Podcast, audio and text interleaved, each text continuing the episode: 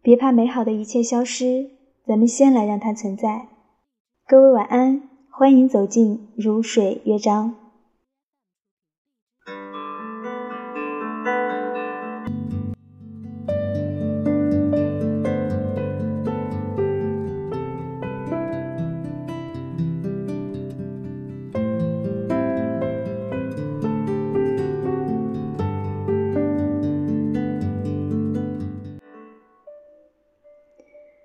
刚才读到的句子来自王小波，出自《爱你就像爱生命》。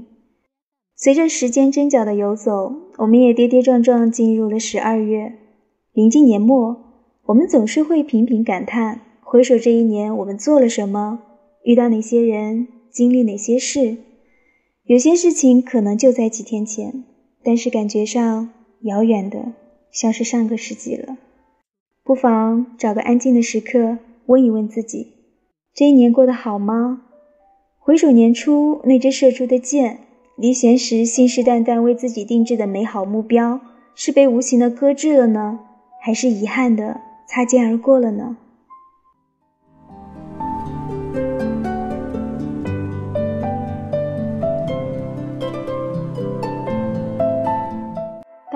撕扯着年末的日历。随即也被裹挟进急速成长的时光隧道，就像网上说的，第一批九零后进入了三十岁的倒计时，第一批八零后开始了四十岁的倒计时。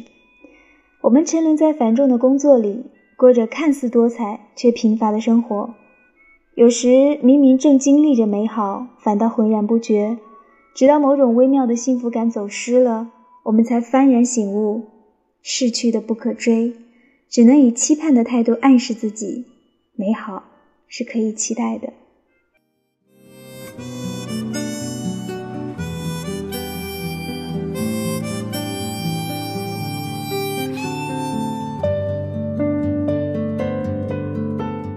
有人说，爱是神圣的，它的起初也是喜欢，但后来会承载着很多形而上的东西，让它变得复杂立体，但也更容易悲伤。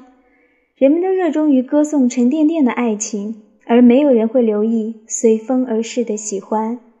然而，生命里所有美好的时辰，其实都源于一份不消耗彼此的喜欢呀。